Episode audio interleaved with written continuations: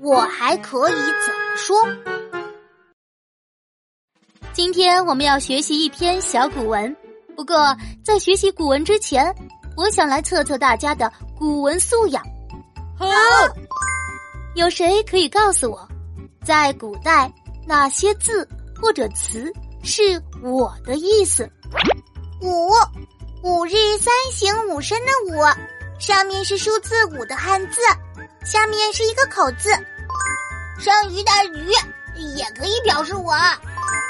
非常不错，嗯，还有寡人和 朕，古装剧里的皇上、大王都这么称自己的。好吧，这个勉强算吧。还有其他的吗？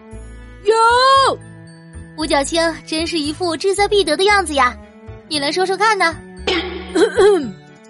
老衲就不客气了，贫僧在这里献丑了。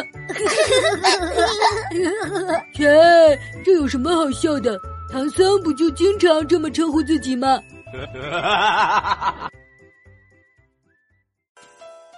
小伙伴们，喜欢我就点击我的账号关注我吧。